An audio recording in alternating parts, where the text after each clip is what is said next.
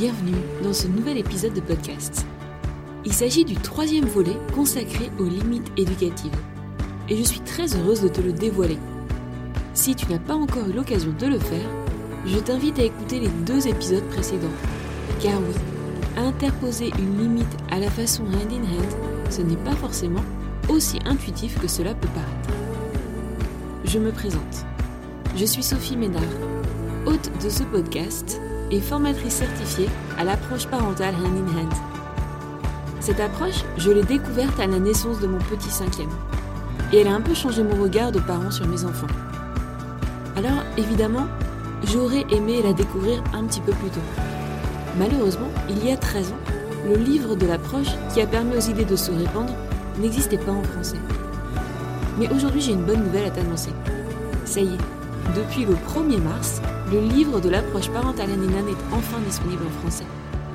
Il a été publié chez Gisèle Lattès et est préfacé par Isabelle Filiosa, grande admiratrice de Patty Fleur, l'auteur de l'ouvrage. Le livre s'appelle Écoute. Tu peux te le procurer en ligne ou chez ton libraire et grâce à sa lecture, tu repartiras avec une centaine d'exemples de mise en pratique de ces outils d'écoute auprès de tes enfants. Aujourd'hui, je voudrais te parler en particulier de l'un de ces cinq outils de l'approche parentale.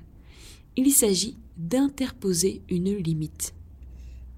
Dans les deux épisodes précédents, je t'ai donné une foule d'infos sur pourquoi il était nécessaire d'interposer une limite à son enfant, avant de te donner les trois étapes pour mettre cet outil en pratique.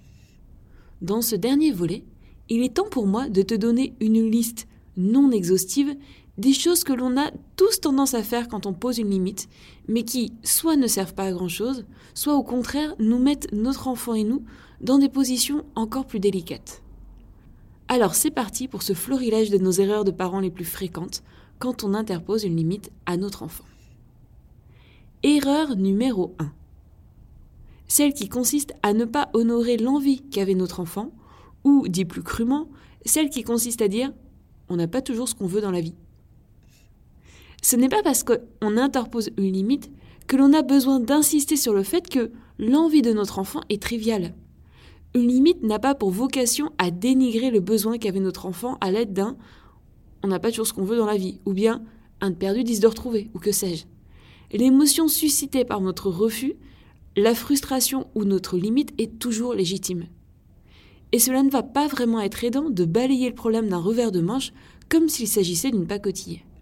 Alors oui, il est parfois dur de ne pas sourire intérieurement quand l'objet de la frustration dépend de la couleur de la tasse, du petit coin cassé d'un biscuit ou d'un jouet en plastique qui a été égaré. Mais dans les yeux de l'enfant, c'est juste un truc énorme. À la place, je te propose de prendre très au sérieux les sentiments qui sont les siens et qui sont alors tout en bataille et à te mettre à sa hauteur, en lui disant Oh, je suis désolée que tu puisses pas l'avoir. C'est vraiment quelque chose qui te faisait envie. Ou bien, je comprends. C'est vraiment frustrant de ne pas avoir ce qu'on veut. Cette connexion que l'on propose à partir de mots simples permet tout simplement à l'enfant de comprendre qu'on est avec lui et pas contre lui. Qu'il peut se décharger de toute sa colère et tristesse et qu'on ne le jugera pas. On ne se moquera pas de lui. On peut parfois ajouter aussi Je te remercie de m'avoir expliqué, je comprends un peu mieux maintenant. Un jour, j'ai mis 40 minutes avant de comprendre que la colère de mon fils de 4 ans était liée à la façon dont j'avais coupé sa pomme. Et le regard dans ses yeux quand j'ai enfin compris qu'il m'a dit Mais oui, c'est pour ça suivi de mon Ah, merci mon grand, je comprends le truc maintenant, a été le début de la vraie phase de décharge de toute sa tristesse. Pas de moquerie de ma part, rien, juste un profond respect face à cet événement insignifiant à mes yeux, mais que lui avait choisi pour se décharger de milliers de petites frustrations accumulées. Passons à l'erreur numéro 2. C'est celle qui consiste à confondre, interposer une limite et jouer au shérif. Je pense que peu de parents ont eu dans leur enfance des adultes autour d'eux qui connaissaient le principe des limites aimantes et qui prenaient cette expression pour rien d'autre qu'une oxymore un brin exotique. C'est pourtant la base de tout quand on interpose une limite.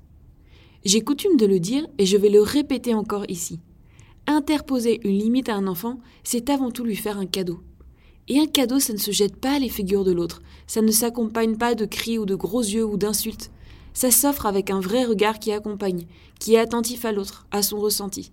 Ça s'offre avec une présence, une attention de faire du bien à l'autre. Alors je te propose de réfléchir à la façon dont tu te comportes quand tu interposes une limite à ton enfant. Il n'y a pas longtemps, j'ai souri en voyant une de nos amies se planter devant mon petit dernier, un doigt menaçant à la main, avec un nom très sonore et des yeux qui étaient un brin terrorisant. J'ai surtout beaucoup aimé la réaction de mon fils, qui n'avait aucune idée de ce qui lui arrivait, et la regardait avec un air teinté de curiosité, mais surtout beaucoup d'interrogation, en me cherchant discrètement du regard. Pourquoi? Parce que ce n'est pas la façon dont il est habitué à ce qu'on lui interpose une limite, que ce soit nous ses parents ou à la danserie ou ailleurs. Et il savait que ça n'allait absolument pas être aidant face à la situation dans laquelle il se trouvait. Le doigt en l'air, le ton menaçant, le trop souvent, ou sinon, tout ça n'a pas vraiment sa place. Si la limite qu'on offre à notre enfant a pour objectif de l'aider à se libérer de ses tensions pour redevenir vraiment lui-même, lumineux, coopératif et enjoué. Donc oui, une limite peut s'interposer en chantant, en riant, en jouant, et cela sera peut-être même plus efficace. Face par exemple à un petit bonhomme de 3 ans qui ne veut pas débarrasser son assiette en sortant du dîner et qui court vers les escaliers pour nous échapper, on peut bien sûr faire les gros yeux et lever le doigt avec un ou sinon menaçant. Mais on peut aussi lancer un chat avec lui, l'attraper dans ses bras en le faisant virevolter et lui dire en chantonnant Non, non, non, on débarrasse avant et finir en lui demandant s'il pense qu'il arrivera à attraper ses couverts la tête en bas ou pas.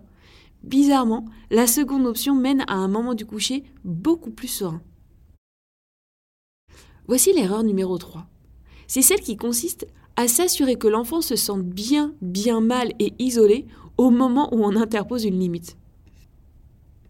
On n'a pas besoin en soi de faire sentir à l'enfant au moment où on pose une limite qu'il vient d'entrer dans une sorte de tour d'ivoire où il est isolé et qu'il ne s'en sortira pas à si bon compte. Quand on génère ce type de situation avec son enfant, c'est souvent qu'on a nous-mêmes vécu des limites de cette façon-là quand on était enfant. Pour nous, c'était peut-être une expérience où on ne ressentait absolument aucune compassion de la part de l'adulte en face de nous, alors que nous nous retrouvions face à une erreur ou au milieu d'un comportement débordant.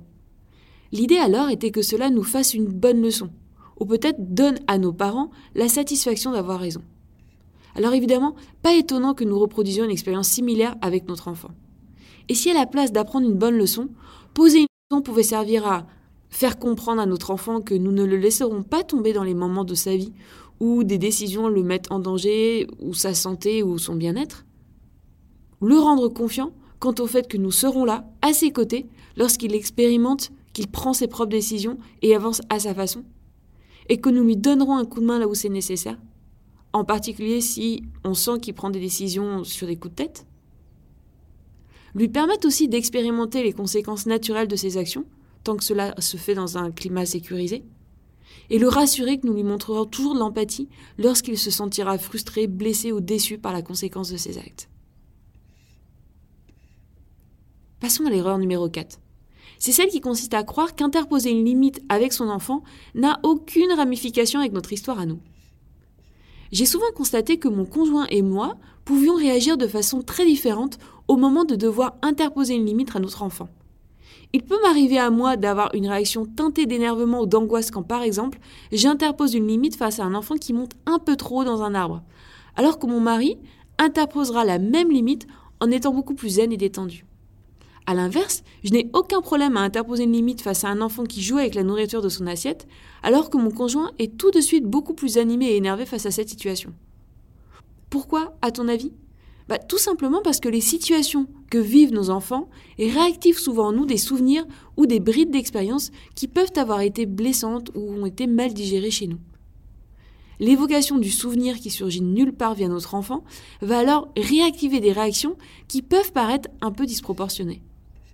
Oui, c'est vrai, petite, moi j'ai le souvenir d'avoir assisté à des chutes d'enfants, non pas d'armes, mais d'escaliers, et qui ont fini avec euh, arrivée des pompiers, départ aux urgences, etc.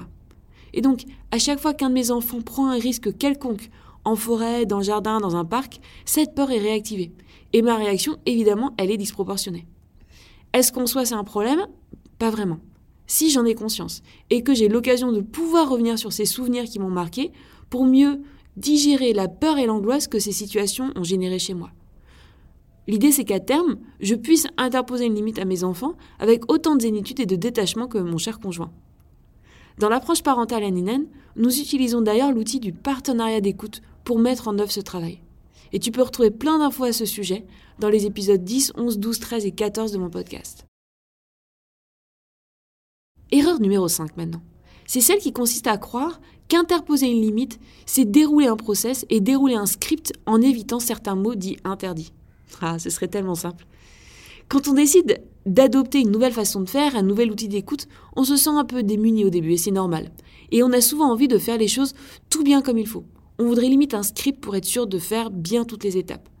Alors oui, tu as raison, il y a bien des règles comme euh, moins on parle dans ces moments-là à son enfant, mieux c'est, ou bien c'est pas mal de s'approcher physiquement de lui pour interposer une limite, ou encore tu peux valider ses émotions pour lui faire comprendre que tu saisis ce qu'il traverse.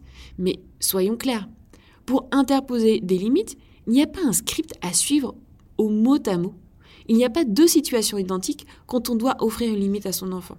Et surtout, plus important que les mots qu'on prononce, c'est la présence que l'on offre qui fera toute la différence.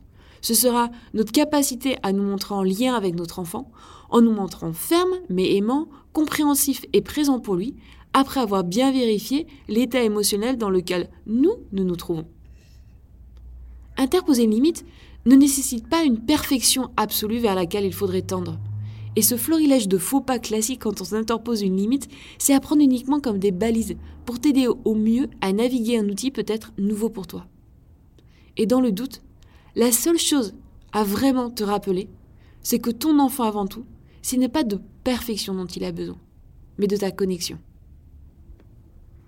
Si cet épisode t'a plu, je t'invite à t'abonner à mon podcast pour être informé des prochains épisodes.